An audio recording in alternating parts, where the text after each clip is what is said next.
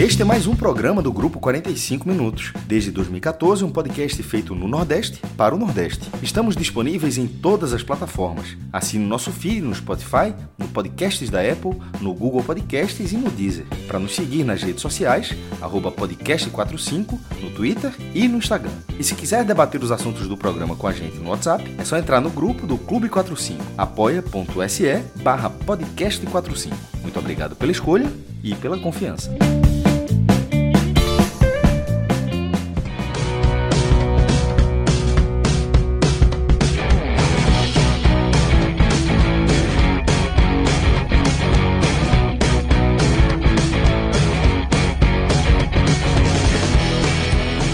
Fala galera ligada no podcast 45 minutos. Estamos começando aqui mais uma edição de um telecast. Depois de um mês e meio, é, dez jogos depois, a gente vai fazer um programa aqui para falar de uma derrota do Santa Cruz na Série C.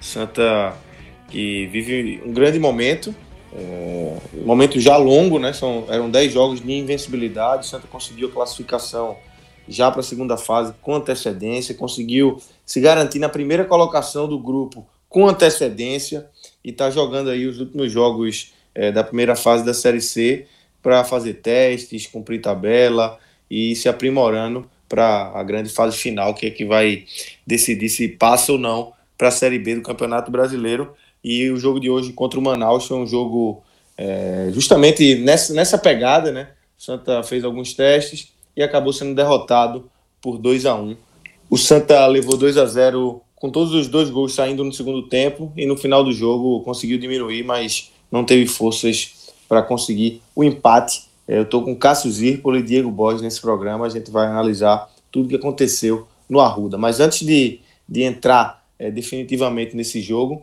é, lembrar para vocês do Bet Nacional, parceiro do podcast 45 Minutos. Diegão, quem apostou no Bet Nacional, quem entrou ontem, hoje, e foi no fácil ali, é, na vitória do Santa, porque, meu amigo, é, é, era o fácil, né? É, quem apostou no, no, no, Manaus se deu muito bem, né? Porque com certeza, apesar de todos esses fatos aí que eu já elenquei do Santa Cruz estar tá classificado, já está em primeiro lugar, o Santa não vinha dando brecha para ninguém, né? Mesmo com, com todo esse, é, com esse momento que vive, o Santa não vinha dando brecha. E quem entrou e apostou no Manaus se deu muito bem, né? É as duas faces da moeda, viu? Quem colocou ali no Manaus, que certamente a odd estava é, bem generosa, uma vitória do Manaus, e também, é, tipo, quem quis ali tirar um saldinho, é, esse se deu bem, né? Apostou, tipo, no. Aqui, ó. Só por. Torcedor, torcedor do Manaus. Torcedor do Manaus. Pronto. Agora sim, até o torcedor do Manaus. Porque o Manaus não tinha ganho uma sequer fora de é. casa ainda. Acho que é. até o cara olhou assim. Hoje eu não vou apostar, não. O torcedor Manauara hoje. vou passar. Guardou, guardou. Mas o cara, aquele cara que pega para fazer uma reservinha, pega um pouquinho mais e. Não, esse aqui é para tirar o lucro da odd que é certa. Esse cara se queimou, viu? Porque hoje a lógica não funcionou, não. É isso, galera. Esse é o Bet Nacional. É bem bacana, parceiro aqui do podcast 45 Minutos. Tem, você pode apostar em jogos, é, diversos jogos do, do, futebol brasileiro, futebol internacional e o que é melhor, outros esportes também. Tem boxe, tem basquete. É, então é só você entrar lá, betnacional.com. Você vai, é um site de fácil acesso, rapidamente você vai conseguir se familiarizar com ele e vai mergulhar nesse mundo que agita demais. E a gente tem na nossa programação o Hoje Tem Bet, né, um programa diário aí que traz é, as análises do que a gente acha que vai acontecer com o viés aí das odds de quanto os sites estão pagando. Então é, é uma boa dica aí para você que quer começar e até para você que já já já está nesse mundo aí de, de, apostas esportivas é uma boa dica para se guiar e é um, é um bom guia. Mas vamos embora, vamos começar a falar dessa derrota do, do Santa Cruz, Cássio Zirpoli. É, depois de, eu falei ali no começo, depois de um mês e meio, né, o Santa é, perde, é, era um mês e meio de invencibilidade, 10 jogos, mas assim, o Santa é classificado, é, a análise é, é, um pouco diferente, né? Você não, a análise não é simplesmente pela derrota, você tem que fazer uma análise mais ampla, porque o Santa já está classificado, já está garantido na primeira colocação, né? É, um, é um, uma pegada um pouco diferente desse telecast, né? Fala Lucas, Diego, ouvinte. Para começar, esse resultado ele não influencia em absolutamente nada é, a campanha do Santa Cruz. Influencia nos competidores. Paysandu torceu muito para o Santa né, nesse jogo contra o Manaus. O próprio Remo, que está por ali também. Então, assim, numa briga de G4, essa vitória do Manaus, que foi a primeira vitória do Manaus fora de casa nessa Série C, embora ele, ele, ele pontou muito dentro de casa, né, mas ainda não, não tinha vencido é, nessa situação como visitante, e influenciou bastante nesses resultados. Mas a análise da gente aqui, focada no Santa, sobre o que foi esse resultado para o Santa, eu acho que aconteceu algo que é, talvez tenha até demorado para acontecer, é porque é raro que não aconteça. E os próprios, nas entrevistas, acho que os próprios jogadores assim reconheceram com outro, alguns com outras palavras, mas no fim parecia querer, querer dizer a mesma coisa. Houve um relaxamento, que é, é um paralelo de uma falta de concentração, é, porque o Santa hoje teve a volta de vários titulares. E apesar desses titulares, é, Martelotti ainda acionou outros jogadores durante a partida. Paulinho entrou no intervalo, Chiquinho entrou aos 23 do segundo tempo. São dois jogadores que, te, que, teoricamente são titulares desse time. Mas assim, por uma questão de recuperação de Covid, questão física e tal, cada um com um ritmo diferente para voltar. É, é, é, é, natural dessa forma. Mas o Santa colocou basicamente o que tinha de melhor nessa partida.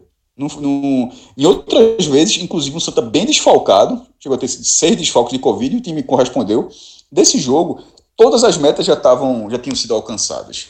É, porque essa meta de ter a melhor classificação geral da terceira divisão assim, é um peso histórico que vai valer para o Santa, mas que o Santa tem o menor interesse assim, de, de querer bater essa meta, está tá, tá, tá, disputando o campeonato. O que, a meta que vale mesmo, essa é a minha opinião, claro, é a meta que vale mesmo é a vantagem que você vai ter dentro desse campeonato. E dentro desse campeonato, a primeira fase já está toda estabelecida para o Santa. Tudo que o Santa podia fazer já tem. A, a, a liderança foi conquistada de forma antecipada, a classificação foi de forma antecipada e a própria liderança foi de forma antecipada. Nesse momento não tem absolutamente nada, é simplesmente poupar cartão, poupar lesão, poupar, poupar, poupar o time. Mas em termos de, de campanha, não. Mas, é, e isso talvez, isso talvez resulte no relaxamento, porque eu acho que aconteceu. O scout da partida foi, foi 10 a 6 para o Santa. Ele não diz o que foi a partida. O Santa não, o Santa não é, esse perto do, do, dobro de finalizações do Manaus não transforma o Santa Cruz numa figura dominante do jogo. Na minha opinião, isso não aconteceu em nenhum momento do jogo muitas finalizações é, de média distância, muitas, finaliza muitas dessas finalizações para fora sem nenhum perigo. O Santa, o Santa praticamente não levou perigo. O maior perigo que o Santa é, levou foi, com, foi a cabeçada de Pipico aos 42 minutos do primeiro tempo. Até ali o Santa Cruz não tinha feito nada, o Manaus era até melhor no jogo. E depois teve uma cobrança de falta que o goleiro defendeu, mas não foi com tanta força. A cabeçada de Pipico eu realmente achei uma, é, uma grande defesa, ali foi uma chance clara. Depois o time vai diminuir vai marcar um gol quando já está 2 a 0 e um lance de Peri num, um minuto depois. Ou quase assim, dois minutos depois, né? o gol foi 39, e o lance de Peri aos 41, cruzamento de Totti da direita e Peri bateu de bate pronto, a bola raspou. Veja só, você espalhando na partida, uma chance clara para abrir o placar, a outra teve uma boa defesa, mas não considero uma chance tão clara. Da cabeçada de Pipico foi uma grande chance para abrir o placar é, diminuiu o placar, mas já estava 2 a 0 isso na reta final, 38 minutos do segundo tempo, 39 minutos do segundo tempo, e uma chance para empatar. Ponto. Isso foi, na minha opinião, isso foi o Santa Cruz durante o jogo. Espalhando a, a, atuação do time, foi um time lento, o primeiro tempo excessivamente lento. Eu acho que quando levou um 2 a 0 acelerou mais um pouco, até porque, querendo ou não, o jogador não tem interesse em perder o jogo. Eles estavam felizes com a, com a, com a invencibilidade, invencibilidade de 10 jogos. Martelotti não tinha perdido nenhum jogo, não tem, não tem o menor motivo para que Martelotti quisesse é, perdeu, perdeu a partida pelo, é, pelo Santa nessa passagem dele. E o, o, time tentou buscar esse empate. Coisa que até aconteceu, inclusive até na própria transmissão da Dazões foi citado, né? Já tinha tido contra o Jacuipense, é, contra o 3, assim, já foi algo que o Santa Cruz já, já fez várias vezes no Arruda. Mas dessa vez eu acho que o time esteve aquém. Eu acho que a derrota foi uma derrota justa. Eu achei o Manaus um time mais organizado que o Santa nessa partida. Para o Manaus era uma decisão esse jogo. O Manaus não é um time melhor do que o Santa Cruz mas ele foi um time melhor do que o Santa Cruz nessa partida. O Santa Cruz não perdeu no detalhe. O Santa Cruz perdeu porque, porque o adversário foi superior a ele. Acontece você perder no detalhe, mas na minha opinião não foi o que aconteceu nesse jogo. Nesse jogo foi, é, houve uma falta de concentração que talvez seja natural, num ritmo de pontos que o Santa Cruz tinha, num ritmo de campanha desse, talvez seja natural que isso aconteça em algum jogo. E fica como uma, eu acho que fica um grande alerta em relação é, mas é, uma, é um alerta só de segurança, não é um alerta luz vermelha, não. É um alerta para a próxima fase. Porque esse time, tecnicamente, ele é melhor do que vários adversários. Eu não digo todos os adversários, porque pelo, até por um, um pouco de desconhecimento do grupo B. No grupo A, sim, ele é melhor do que todos os adversários. Mas para essa, essa superioridade técnica e tática também, é, para que ela seja executada, precisa ter um nível de concentração maior. Nesse jogo isso não aconteceu.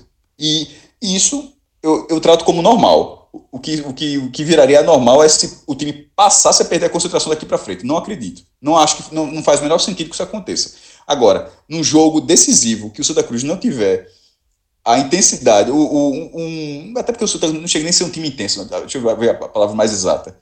É, a firme, um time mais firme como vinha sendo, ele vai ser competitivo. Dessa forma, diminuindo esse sarrafo, mesmo que tecnicamente ele seja superior ao, ao, a um ou vários adversários, isso talvez não seja suficiente para ele conquistar é, novas vitórias, que é o que o time vinha acontecendo até agora. Eram sete consecutivas. Né?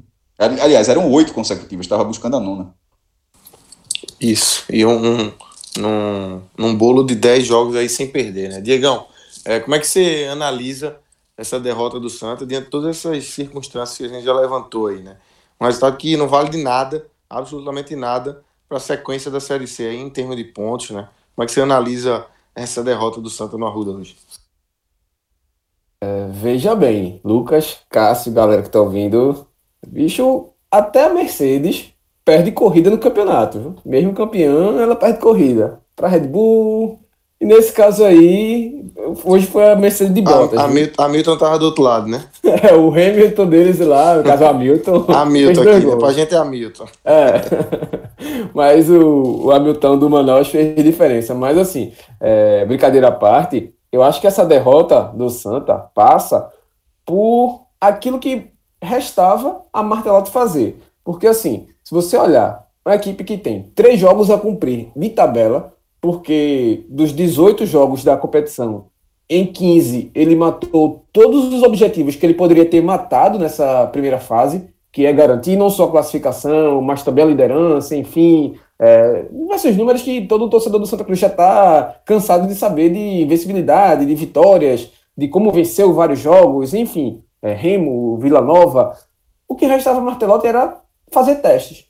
E hoje ele fez isso, ele aproveitou esses testes, essa possibilidade, na verdade, e partiu para um novo esquema, tentou né, é, buscar um novo esquema. Quando saiu a escalação com Caio Mancha e Pipico juntos, eu já acendi ali aquele. Hum, curioso, quero ver como é que isso vai funcionar. Eu até pensei se poderia, sei lá, Pipico ser deslocado para a esquerda e Jeremias no meio, ele manter o 4-2-3-1 dele natural, mas não, ele foi mesmo para um 4-2-4, o que o torcedor do Fortaleza já está bem acostumado com esse formato que o, o Rogério Ceni gostava muito de aplicar no time, e o Santa teve isso, os dois pontas bem abertos, o Jeremias e o Lourenço bem abertos, e, e, e, Caio Mancha e Pipico de fato atuando como centroavantes ali. Uma hora ou outra o Pipico recuava mais, vinha buscar mais o jogo, mas Pipico foi centroavante nesse jogo, mesmo Caio Mancha ficando mais parado lá, centralizado. Mas a proposta de jogo era bem clara, bem nítida, um 4-2-4, utilizando muito esses pontas.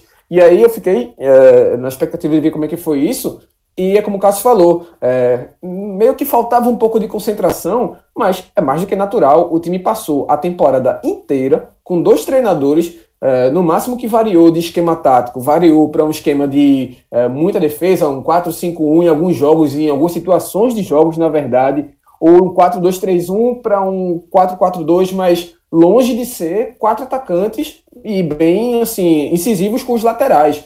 Então, assim, foi a primeira vez em toda a temporada que o Santa Cruz atuou dessa forma. Então, assim, todos os descontos é, que podem ser dados são válidos aí nessa situação, por mais que a atuação do Santa Cruz tenha sido abaixo do nível de concentração que vinha apresentando e até, de certa forma, um erro ou outro de desconcentração, como aconteceu no jogo contra o 13, enfim, vários jogos, também é natural. Mas, assim, hoje é, acho que não foi nem tanta questão da concentração, mas sim essa adaptação ao novo esquema. E isso demorou para pegar, né? Demorou para pegar no tranco. E aí, só nessa jogada que Cássio lembrou, aos 41 ou 42, na transição do 41 para 42 do, segundo, do primeiro tempo ainda, que o Santa Cruz constrói a sua primeira boa jogada desse lance, que é Leonan que constrói lá atrás, que recebe da defesa e já sai tocando. Ele trabalha com Jeremias e aí roda por todo mundo. Leonan, Jeremias, André faz a ponte de, um, de uma ponta para outra, joga para Lourenço, Lourenço ganha um pouco de terreno e cruza para Pipico no segundo, na segunda trave. Pipico faz uma boa cabeçada. Ele já fez gols assim, por exemplo, com Totti cruzando para ele. Fez contra o Ferroviário, fez contra o 13 também, se não me engano. Enfim, é, vários gols do Santa Cruz nasceram assim, mas mostrou que o Santa Cruz consegue repetir uma boa jogada construída dele nesse esquema. Não foi o jogo inteiro? Não foi o jogo inteiro mas encontrou nesse esquema uma forma de repetir o seu bom rendimento ofensivo, principalmente na jogada aérea.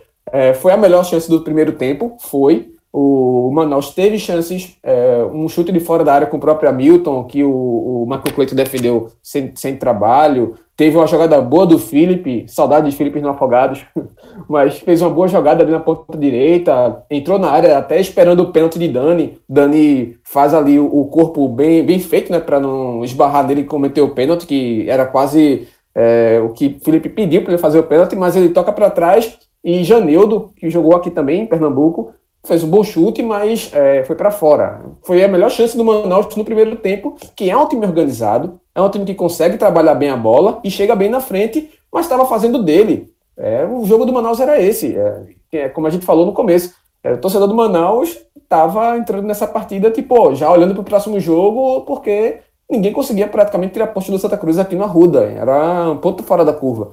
Mas esse ponto fora da curva foi justamente essa mudança de esquema. E aí, é, fiquei na dúvida se Martelotti ia manter esse esquema para o segundo tempo, e eu achei até que ele deveria, de fato, manter mesmo, porque o Santa não tinha nada a perder. E ele manteve. A diferença foi a entrada de Paulinho e Jaderson. Aí é que tá. Aí é que começou, de fato, a decidir o jogo. Por quê? Nesse esquema, é, com Jeremias e Lourenço, que são os dois pontos muito abertos, o Santa ganha muita amplitude que é ocupar espaços de fato, mas assim, é, como eu posso falar, envergadura, tipo, de uma asa a outra. É, então, Santa Cruz tinha muita gente ocupando os espaços, essa amplitude dentro de campo, mas é, sem meio campistas, e o Santa Cruz depende muito tanto de Didira quanto de Chiquinho, que hoje estava no banco, Didira não estava nem no banco, ainda com a questão da Covid, é, necessitava que Bileu e André fizessem essa ponte, nessa né, transição. Só que Bileu e André não são atletas para isso, não são características deles de fato, mas que André tem um pouco mais de se soltar para o jogo. Paulinho tem. Só que com o Paulinho, o Santos perdeu Bileu. E Bileu é justamente a peça que faz a proteção da zaga ali, que faz, mesmo por mais que ele erre um jogo ou outro, mas é a principal função dele ali, segurar essa, essa parte defensiva na frente da dupla de zaga. E se você considerar que Dani e William, Mora, e, e William Alves, Dani Moraes e William Alves, estavam vindo de uma semana de Covid, Dani Moraes reclamou muito das dores físicas que ele sentiu, a, a questão da, do corpo pesado por conta da Covid, é, tipo, isso pesou ainda mais no segundo tempo, com o desgaste deles, e sem Bileu ficou praticamente uma clareira muito grande ali, porque é, Leonan estava muito ofensivo, e Leonan tem todos os problemas defensivos dele, é, Totti também muito ofensivo, e Totti também voltando de Covid, não foi a mesma o rendimento do Totti, que é sempre um jogador muito regular que a gente vê. Então, assim, é, isso foi crucial para o Manaus aproveitar. E aí foram dois gols muito rápidos, que assim, no primeiro gol eu até tuitei, dizendo tipo, ó, o resultado não influencia em nada. Martelotti não precisa trocar abrir mão desse esquema, mas ele abriu mão justamente no segundo gol, já para tentar, não sei, manter a invencibilidade em casa, ou então evitar a primeira derrota dele no comando do Santa, e aí ele volta o reset, né? Ele reseta, volta a, a, a, ao seu ponto, a sua zona de conforto, que é o 4-2-3-1, e aí dá resultado. O Santa Cruz é, volta a pressionar o Manaus, tem mais posse de bola, encontra um gol ali com o Chiquinho, mas foi uma jogada que ele mesmo criou ali é, na ponta direita, enfim, ficou ali uma dúvida se foi falta ou não foi, mas nada influenciaria. A, a impressão é que se é, Martelo tivesse trocado esse esquema no intervalo e partido para cima com o Chiquinho, Força Máxima, Paulinho, Jaderson, talvez o Santa Cruz é, nem perdesse esse jogo, vencesse por 1x0 ou empatasse 1x1, 0x0, enfim. Mas é como a gente já falou aqui, o resultado Diego, de pouco importa. Eu tô ouvindo, mas tô discordando muito dessa vez. muito assim numa, numa escala grande. É do, é do jogo, mas assim, é, eu tô discordando muito. Primeiro, assim, né, nessa, nessa reta final que você falou, se tivesse mudado antes, é, é um si primeiro, quando você falou que o Santa Cruz é, melhorou, teve mais posse de bola, teve mais produtivo, era natural, isso acontece em qualquer jogo. O Manaus tinha feito 2 a 0 Um time que não vence nenhum, nenhum jogo fora de casa, está com 2 a 0 Pô, vai segurar o resultado, é, é natural. Fecha a casa, mesma né? coisa. Com 1 a É, 0 a mesma tendência coisa. já é segurar, né? Lucas, eu vi, eu vi é, os dois jogos dos pernambucanos nesse sábado com duas telas. E com a tela maior e com som no jogo do Santos, porque eu tô, obviamente estou aqui. Mas fo- foi, muito parecido assim o, o roteiro do jogo com o CRB e Náutico. O CRB também abriu 2 a 0 e, a- e se o Santa diminuiu aos 39, o Náutico diminuiu aos 41 do segundo tempo. É, e na posse de bola, a, a Série C não. A Série não conseguiu algum, algum aplicativo que diga posse de bola da Série C. Você consegue finalizações e tal, mas eu não- ainda não achei que alguém deu um, um- esse dado. Você tem a impressão de posse de bola, porque eu tá vendo o time mais com a bola, mas não tem um número preciso. Na Série B tem. O, o CRB teve o domínio da posse de bola enquanto até ampliar o placar. Do 2 a 0 do CRB, que foi aos 17 minutos, até isso é parecido, né? É que ele fez 1 a 0 no primeiro tempo ainda. E faz o segundo aos 17. O, o segundo gol do, do, do, do, do Manaus, acho que foi aos 20. Mas, ou seja, tudo muito próximo. Dali para frente, o Náutico virou a posse de bola. Pô, pro CRB tava ok. Então, assim, a, a, a posse de bola que o Santa retoma, eu não acho que seja porque entraram essas peças. Eu acho, eu acho que essa posse de bola ela acontece a partir do resultado. As, as peças seria natural com ou sem essas peças que entraram. O Santa, provavelmente o Santa, assim, é é tudo na base de suposição, assim como o Santa Cruz, Santa Cruz poderia, na visão de Diego, poderia até ter vencido o jogo se tivesse fe- feito antes, eu estou na base da suposição também, dizendo que seja qual- qualquer que- peça que tivesse sido acionada depois dos 2 a 0 para o Manaus, o Santa teria a maior posse de bola. Isso não, isso não, isso não tem influência com os jogadores que entraram. Ah, eu, não- eu, não vejo, eu não vejo dessa forma. É, e sobre a- o teste de Martelotti, mesmo que o Fortaleza seja o exemplo, não faz tanto sentido não, porque Pipico não é um cara de velocidade. O, o- esse esse 4-2-4 do Fortaleza, por exemplo, ele sacrifica o Elton Paulista, que se- seria um jogador, um paralelo de Pipico, assim, em termos de mobilidade, é um cara fazedor de gols, mas sem tanta mobilidade. Então, s- supondo que, que a ideia fosse fazer algo pa- parecido com o Fortaleza, eu acho que não caberia com o Pipico, porque não, não, é- não é o 4-2-4 do Fortaleza. Cássio, Quando o Elton Paulista- tá. Aí é que tá. O ideal desse 4-2-4 não seria Caio Mancho de referência, seria justamente Pipico de referência. Mas quem Não, deveria fazer mas- isso era Vitor Mas Rangel. o do Santa você está falando, né? O Não, do Fortaleza sim, não o tem Santa. referência. Não, o que eu estou dizendo assim, que se o paralelo do Santa, eu digo assim, se, o- se o Santa imaginou ter um plano B, porque obviamente o Santa Cruz não, não, não fez um teste tático para jogar de forma diferente no quadrangular. O Santa Cruz simplesmente, como o Diego falou, aproveitou todo o tempo disponível, ainda tem mais 180 minutos para isso, inclusive. Ele, os próximos 180 minutos ele pode fazer o que ele quiser É, de é um teste, teste também. de situação de jogo. É, Né? exa- teste de situação de jogo. O Santa Cruz, o Santa Cruz, o time do Santa não irá jogar de forma diferente no quadrangular, porque seria algo assim inacreditável. Seria uma loucura. Né, Seria uma loucura. O Santa Cruz vai jogar como vem jogando até agora. E o que esse teste, nesse caso um teste desde o início da partida, é um teste de situação do jogo que o Santa Cruz iniciou já o jogo dessa partida. Só que se esse teste aconteceu, e isso eu não tenho essa informação, foi a partir do que o Diego falou, assim, mas é, se, o- se o teste aconteceu tendo uma, uma, uma, uma imagem do que o Fortaleza faz, e, inclusive até na primeira divisão, não faz muito sentido que isso aconteça com o Pipico. Ou, é, ou com o próprio Caio Mancha. Os, o 4-2-4 do Fortaleza não costuma ter, isso pode até, pode até ser que em algum momento o cara entre, mas não costuma ter esse jogador mais parado.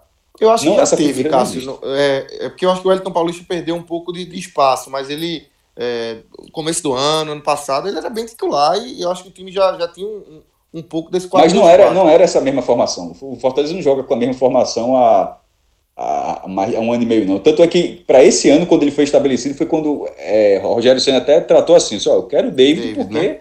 eu quero jogar É. dessa forma. É. E, e veja a diferença. Não, cara- é um cara que faz outro, estilo. É um estilo completamente diferente.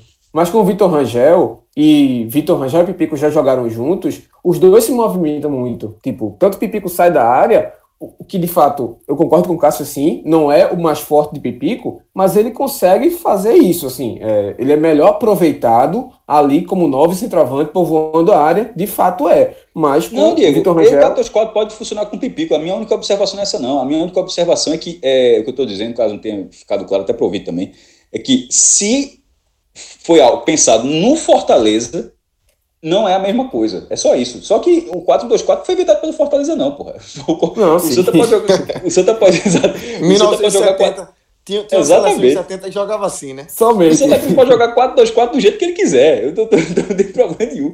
Eu só estou dizendo assim que não é o 4-2-4 do Fortaleza, caso seja uma ideia inicial. É só isso. Só isso. Assim, eu trouxe só como um exemplo, tipo, que é um dos times mais habituais aqui dos últimos anos, assim, pelo menos assim, é, no treinador que está tentando é um que fugiu desse futebol, né? É, o Fortaleza é um time que fugiu desse tradicional, que virou tradicional, Isso. né? Mas assim, 4, 3, cada 3, time 4, tem 2, sua característica, né? Seus, é, seus limites, seus, suas potências, mas assim, é, para o Santa, eu queria ver como é que ia funcionar. E esse, aí é que eu concluo o, o, o que eu ia fazer do comentário, que assim, é, a impressão que eu fiquei é de que se o Santa tiver, por exemplo, na sua melhor configuração, todos os seus melhores atletas à disposição 100%, ele pode sim funcionar, não talvez como, eh, eu também concordo com o Cássio, começar do zero ali, começou o jogo no 0 a 0 desse formato. Mas digamos, por um incidente, tomou um gol logo com 5 minutos do primeiro tempo e está pressionando, e o adversário se fechou ali, casinha, 5-4-1,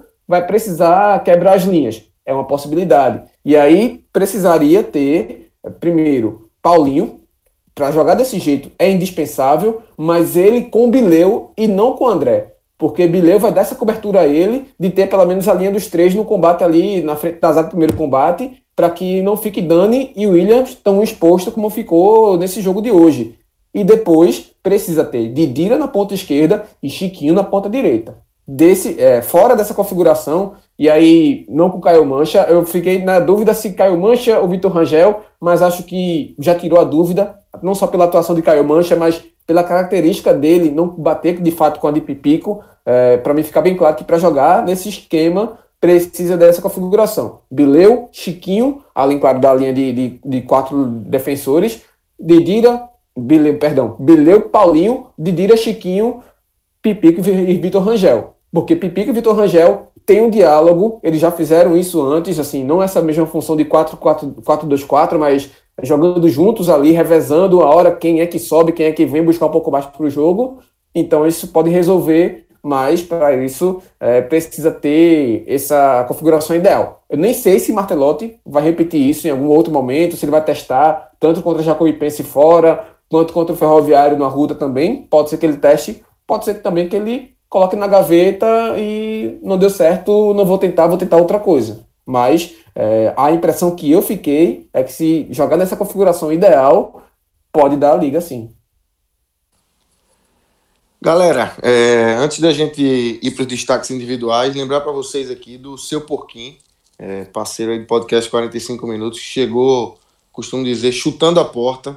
É, Seu Porquinho é uma parceria que chegou e já deu certo rapidamente, porque as ofertas são, são muito boas e os produtos são espetaculares.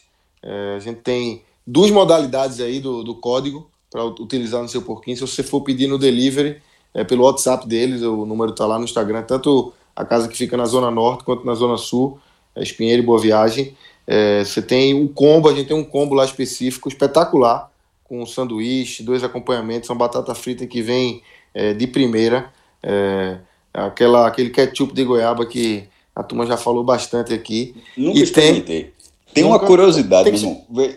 Porque eu não vejo o menor sentido. Ketchup de goiaba, velho. É assim, bom, é bom. Não, é porra, bom. não tô dizendo que é ruim, não. Eu quero, quero não, experimentar, pô. Eu tô dizendo assim que, que, assim, é completamente. Ah, contra... O nome é meio... O cara faz. Que porra é essa, né? é contra a lógica demais, pô. É. Como é que pode ser? Como é que pode existir um ketchup de goiaba, meu irmão? Assim. é bom demais, é bom demais. E é, tá e é, é, uma das especialidades do seu porquinho, porque, meu amigo, todo mundo que eu conheço que que comeu o seu porquinho e comeu, pediu ketchup de goiaba, os elogios são absurdos. Tanto ao sanduíche quanto ao, ao ketchup de goiaba. E a gente tem a modalidade também, se você quiser ir no próprio seu porquinho, na, na, em uma das duas casas, você fala lá que eu vim do podcast 45 minutos, usa o podcast 45 código e você vai ter 20% de desconto no final aí na conta. Só entrar lá no Instagram deles, arroba seu porquinho, seu porquinho com N, vai ter as informações, o número, o endereço, você entra em contato com eles e, e antes você, se você rolar um pouquinho o feed para baixo, você já vai querer ir na hora, porque as fotos são espetaculares, os produtos são muito bons. Arroba seu porquinho. Mas, Cássio, vamos embora. Vamos começar a falar aqui as análises individuais desse, dessa derrota do Santa. É, quem foi mal, quem foi bem, como é que você viu aí individualmente esses jogadores aí do Santa Cruz? Não, só a gente não costuma falar quando não é clássico e tal, mas deixar o registro para Milton, é, que chegou a oito gols. Sim.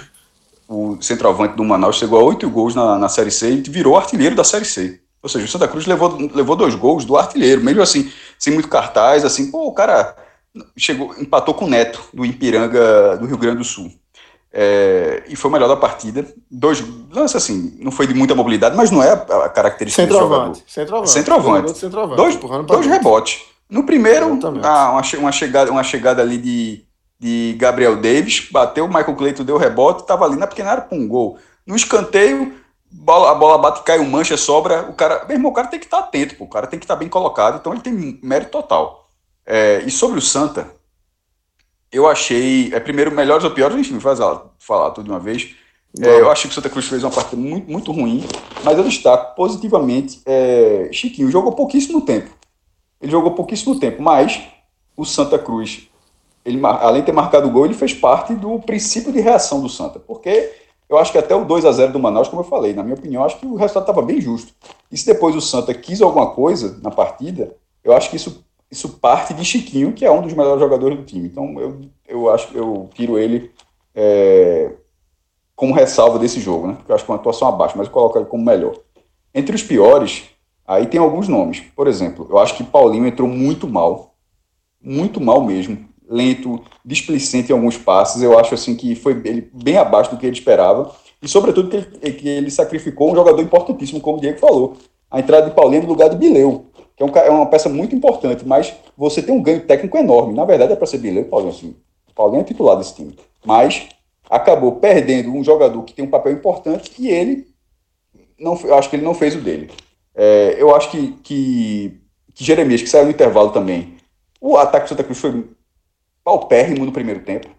Paupérrimo. Teve é, um, um, lance apenas, que foi aquele da cabeçada do Pipico, o resto foi uma bola parada e assim, nada que, que você tenha uma, uma lembrança mais, mais firme. E o terceiro jogador, é, Caio Mancha, que na verdade ele demorou muito a sair se Jeremias saiu no intervalo, acho que o Mancha podia ter saído no intervalo também. Ah, mas até economizava aquelas trocas que você tem durante o segundo, durante a bola rolando. Né? Mas ele acabou, talvez até por ser um cara com pouco tempo de, de, de clube ainda, mas é, acabou, ficou, ficou 23 minutos também sem produzir. É o que coloca ele como possivelmente um sério candidato a ser o pior desse jogo. Mas o meu, o meu pódio, ainda sem uma posição definida, eu coloco Paulinho, Jeremias e Caio Mancha. E eu quase fecho, viu? Quase fecho. Eu fico com Caio Mancha em primeiro, acho que bem é, forte assim essa participação negativa dele. É, não, fez, assim, não fez muita coisa na frente e deu praticamente uma assistência para Milton ali no. Não, é, não, tipo. Foi tirar a assistência é mais um azar do que outra coisa.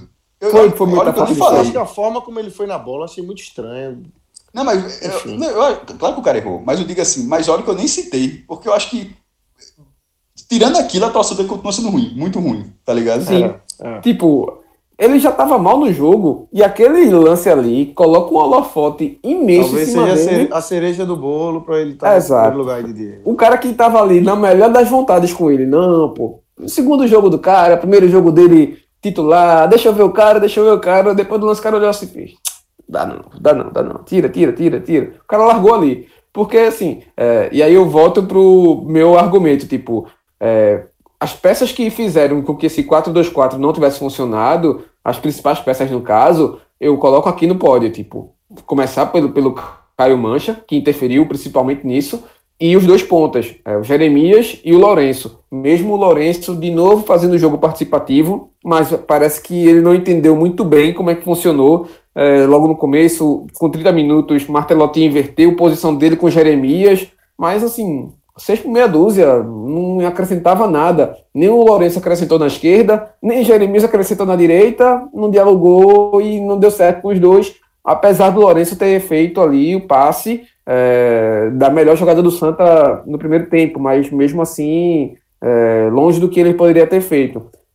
Aí é que tá. Eu volto também nessa mudança de configuração do Santa, e aí a impressão que me passa é que quando entram Paulinho, Jaderson e Chiquinho, o Santa melhora, mas é como eu até falei na minha matéria do NE45.